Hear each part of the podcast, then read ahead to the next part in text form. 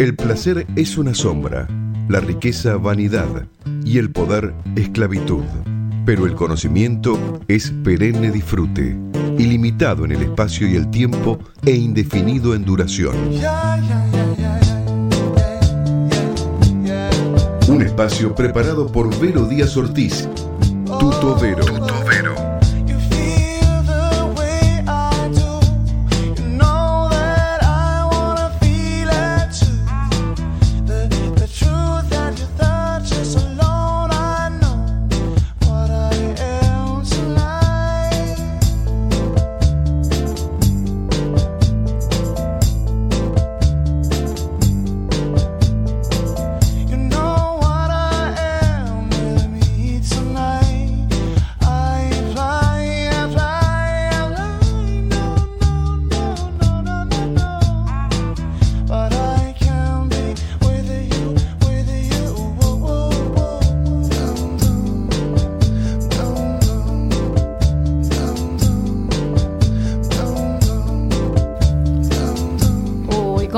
Esta canción, cómo me gusta, siempre digo lo mismo, parezco una pesada, pero bueno, todos los que nos escuchan, yo creo que es como ya un clásico, hace dos meses casi que estamos con esta apertura nueva de la cortina con Dan Dan, con este house, con tanto soul que amo tanto, tanto, tanto. Y bueno, así empieza Tu Tobero, otro programa un día miércoles, con calorcito de verano, pero bueno, siempre poniéndole buena onda, soy Verónica Díaz Ortiz y hoy tenemos un programa muy divertido con un invitado que ya ha estado en Tutobero el año pasado, pero es un invitado también de lujo que adoro que venga porque siempre tiene tan buena onda y siempre tiene cosas tan entretenidas para contar y todo eso, que es Alejandro Sangenis. Alejandro es, es, un comunicador especialista en temas, en lo que es lenguaje no verbal y seguramente lo han visto en alguno de los programas porque estás, lo invitan a todos lados y bueno, pero Tutobero lo tiene cada tanto acá, tenemos el, el, placer, el lujo de tenerlo. ¿Cómo estás Alejandro? ¿Qué tal? ¿Cómo andás Vero? Qué alegría estar acá nuevamente. Qué placer, bueno, muchísimas gracias por venirte hasta acá, yo sé que por más que es verano y está todo más tranquilo, yo sé que no paras un minuto, que siempre estás con una clase acá, una clase allá y ¿estás dando cursos? Sí, estoy dando capacitaciones, sobre todo doy a veces eh, workshops o eh, en general a lo largo del año lo que hago son asesoramientos, media coachings, también eh, en liderazgo, en comunicación empresarial. Así que eso lo voy repartiendo entre ciertos coachings personalizados como para equipos y otras veces son abiertos al público, ¿no? que se pueden inscribir, pero en general también con políticos o deportistas o gente en general. La comunicación atraviesa todo, así que es como que estoy un poco trabajando con todos los elementos de la sociedad. Qué bueno, me encanta. Yo tendría que tomar alguno de esos cursos, eh, me encantaría, pero bueno, ya después vamos a hablar, porque yo tengo varias ideas también. Buenísimo. Y, y bueno, a lo mejor uno puede optimizar, Seguro. digamos, lo que uno hace y como siempre seguir creciendo, seguir aprendiendo, Tal cual. eh, viendo de qué forma uno puede digamos, de alguna forma desarrollarse más en, en, Claro. en la, en la profesión, ¿no? Totalmente. Yo lo que noto en vos es, eh, y, y que justamente es lo que trato de que todos aquellos a los que coacheo o asesoro, eh, es la autenticidad. Vos tenés una, una autenticidad que trasciende y más, bueno, con todo el bagaje y acervo que tenés de, de elementos culturales, eh, políticos, comunicacionales, de todo. Aún así, Ay, muchas gracias, qué, qué lindo escuchar eso de vos, porque la verdad que me siento muy, muy halagada. Aún, gracias. aún así, eh, yo, eh, hay muchas personas que pueden tener un altísimo nivel cultural, pero no necesariamente son buenos comunicadores. Y justamente el poder desarrollar eh, lo que a veces se interpreta como carisma, no es necesariamente eh, algo que es innato o que, viste, cuando dicen, no, ese jugador ya nació con, con todos los... eh, o un músico mismo, ¿no? No, no, eh, es un gifted, ¿no? Es alguien que está totalmente con dones que les dieron los dioses del Olimpo.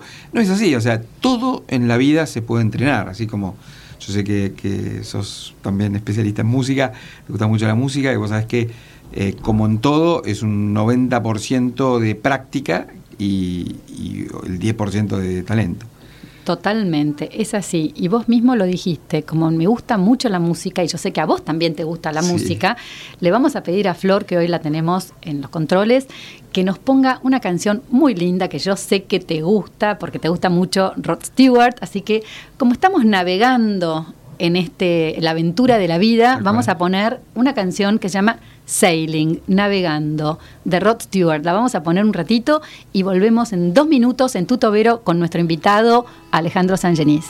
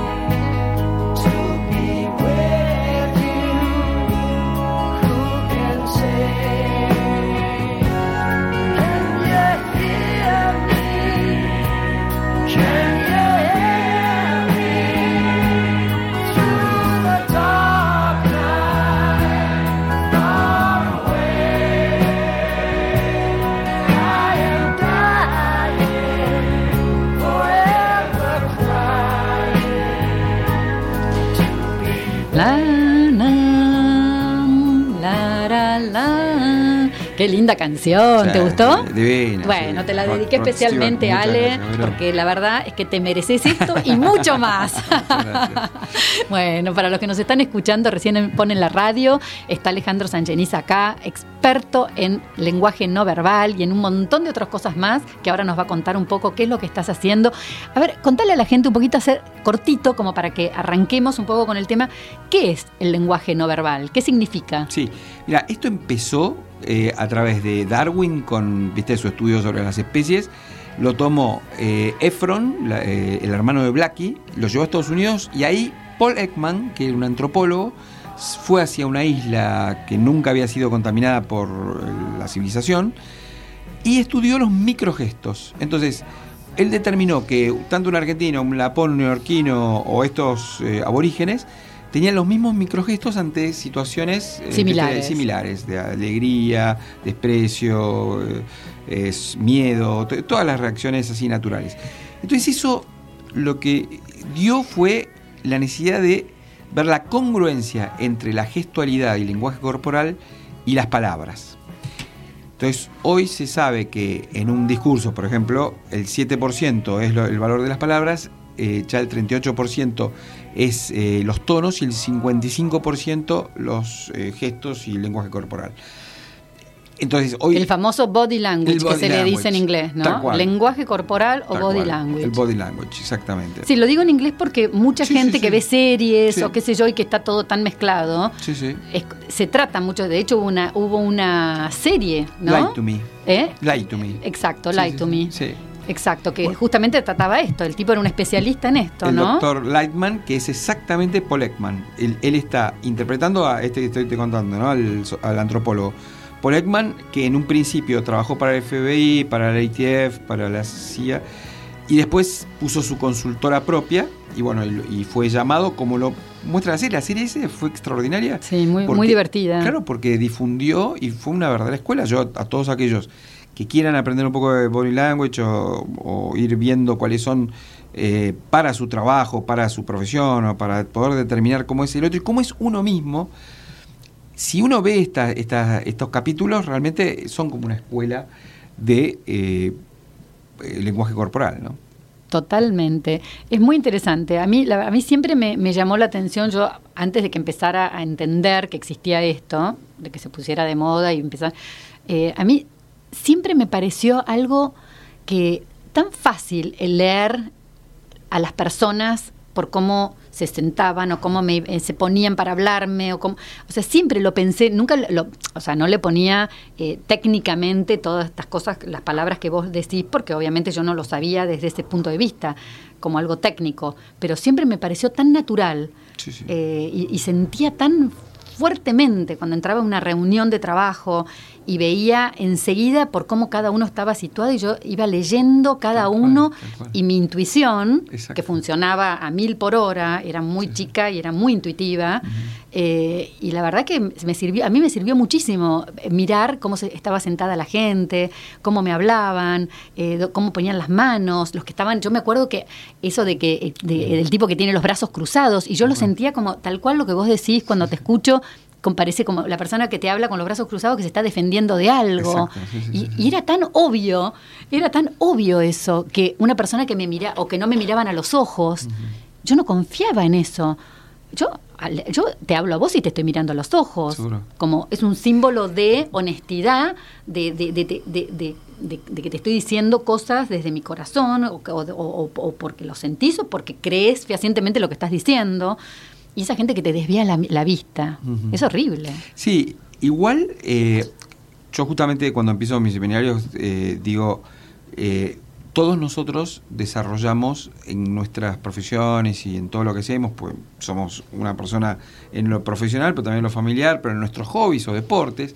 Entonces, todo eso va siendo algo que también concluye en poder, como bien vos decís, leer a, las- a los demás y hasta a uno mismo, como te dije antes, Ahora, hay al- algunas cosas que eh, está bueno también establecerlas, porque eh, yo primero confío en lo que vos dijiste, en tu intuición, ¿no? O sea, vos claramente eh, desarrollaste una, un, e- un estudio de las personas, porque aún las personas que están entrenadas, si en ese momento no están conectadas a- al estudio de, de las personas a las que están como, tienen como interlocutor, por ahí se pueden perder como cualquier otra persona si realmente no están en esa eh, Claro, con la conexión En, esa conexión, sí. en esa actitud de eh, mirar y estudiar.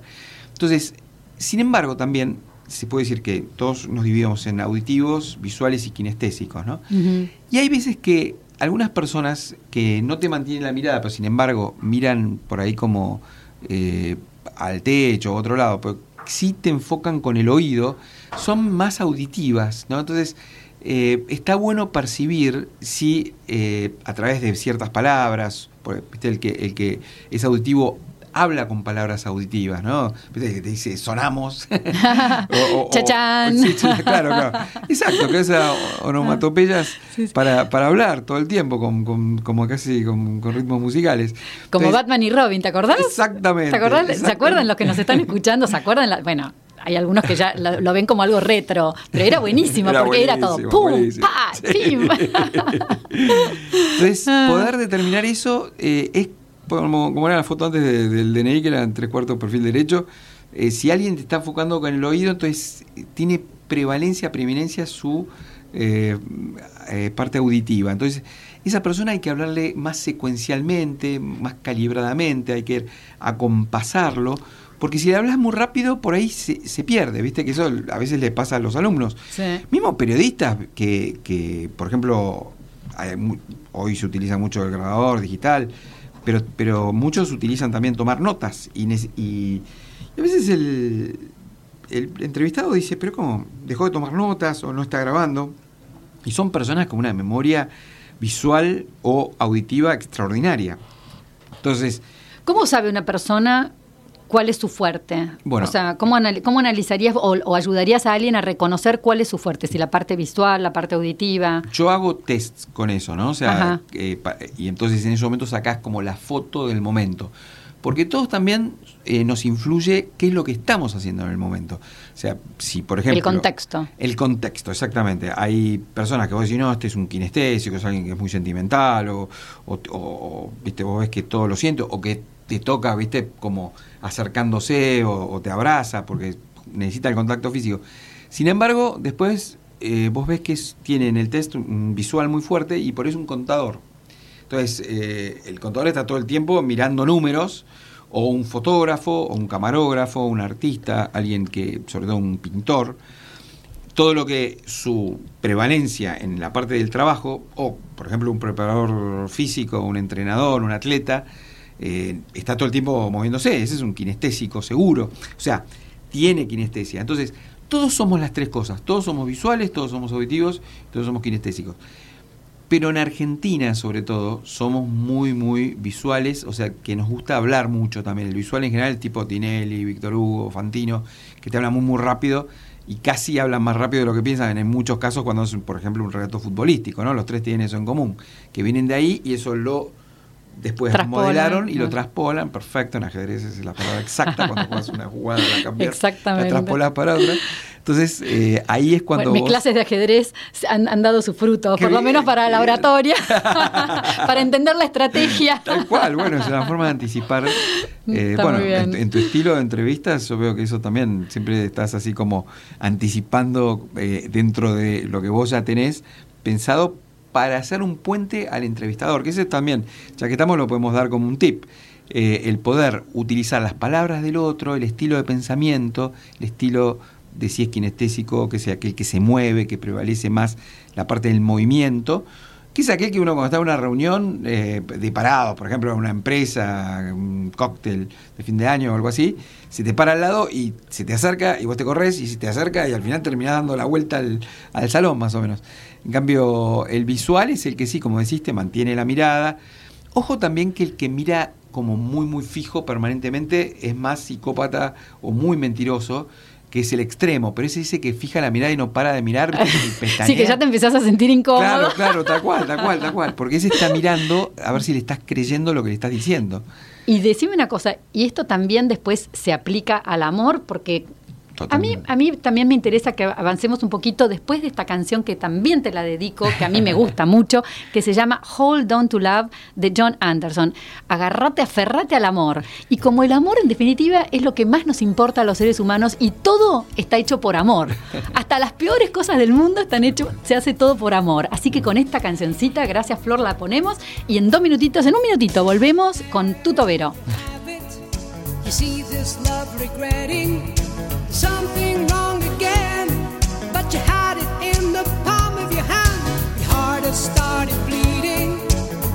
get out.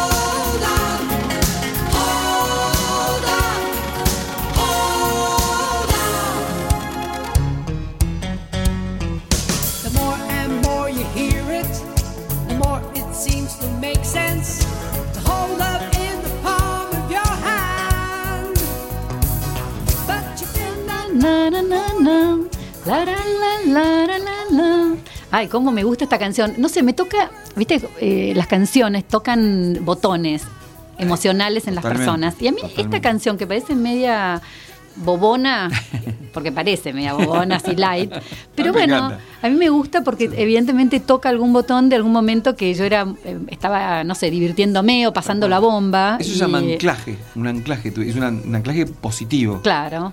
Eh, porque, porque justamente es un estímulo que vos tuviste en ese momento, como cuando viste una puesta de sol en Casa Pueblo, en Putalete con esta música, me imagino, o, o- o una linda pintura, o un momento así maravilloso. Claro, se ve que algo- me toca algún botón de, Exacto, de- porque me toca un exacto. botón de como como de buena onda de, de- de algún momento de mi vida en que se ve que, eh, que no tenía muchas responsabilidades y la pasaba bomba y o sea toca ese e- ese momento que no en este momento no recuerdo exactamente cuál pero Sí, sí, sí, sí. eh, pero va por ahí la cosa Pero sabes que justamente esos momentos se pueden anclar y hay estímulos, así que uno mismo con, por ejemplo, hay uno que es con el dedo pulgar sobre el dedo índice, después de haber ido a esa imagen, recordar la música, recordar el brillo, el color, recordar las palabras, el, el viento en la cara, lo que sea, reproducirlo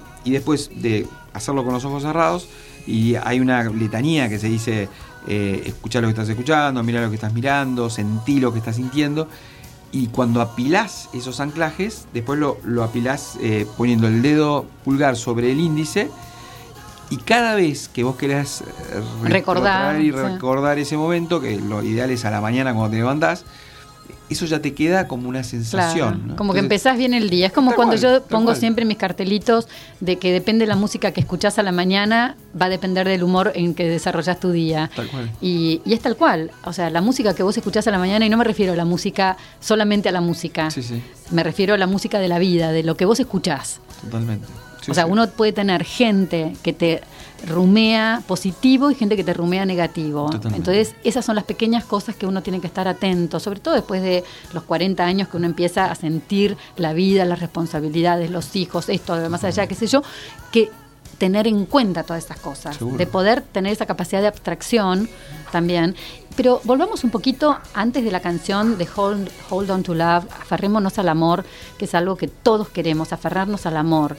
Y, y bueno, y esta- para mucha gente es muy difícil aferrarse Seguro. al amor por un montón de motivos. Pero cuando te logras aferrar al amor, entonces vos ¿Qué, co- qué- qué- qué- ¿Cómo es tu análisis? ¿Cómo ves el, el- el lenguaje corporal del Sí, amor? A ver, sí. contá, habla un poquito de eso. Mira, Porque ahora eh, que estamos en verano, seguramente con el calor, viste, viene, vienen los enamoramientos. Muchos que nos estén escuchando seguramente se sienten más enamorados o que les gusta a alguien Sí. o que les gustaría que les guste a alguien. Tal cual, tal cual.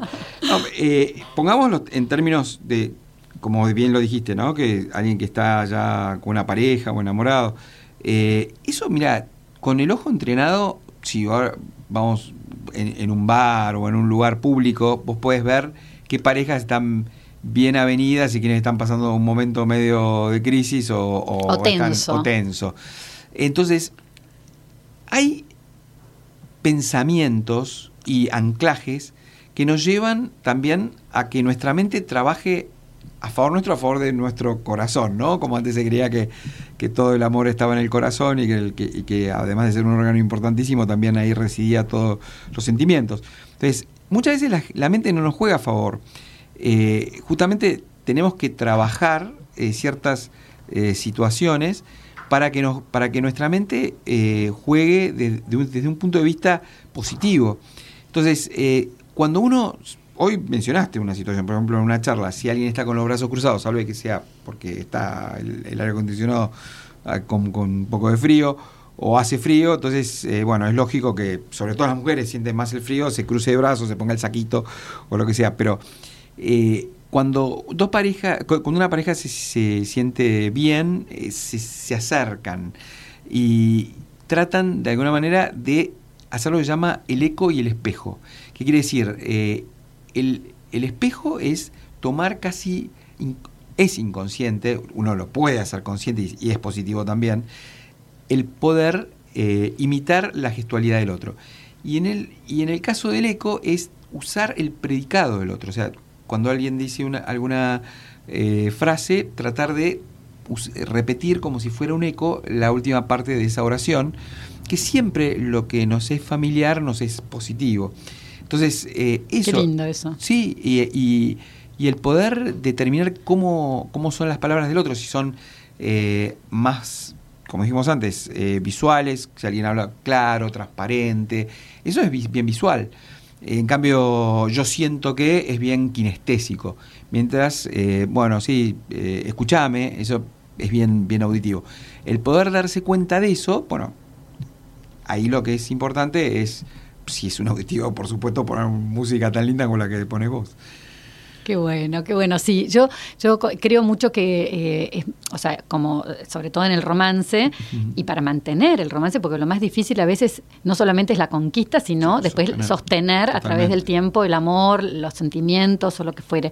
Y creo que la música es una enorme ayuda, Tal o sea, cual. ayuda y involucrar la música en una pareja Tal cual. es muy positiva. Seguro. El baile, el poder Seguro, bailar, seguro. el, el- poner una canción y encontrarte en la cocina bailando mientras estás haciendo una, no sé, un plato de algo.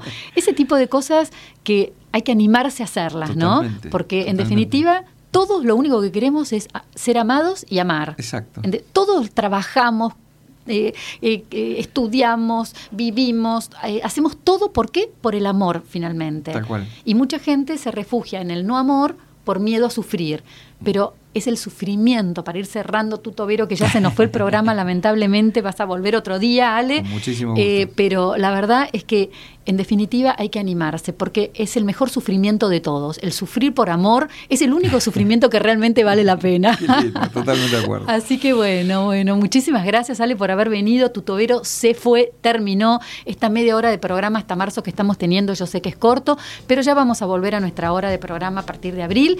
Y como siempre, Ale, un lujo haberte tenido acá. Igualmente para mí, Vero. Bueno, tu tobero hasta el miércoles que viene. Soy Verónica Díaz Ortiz. Les mando un beso grande. Gracias, Flor, en los controles. Y que tengan una lindísima semana y cuídense del calor.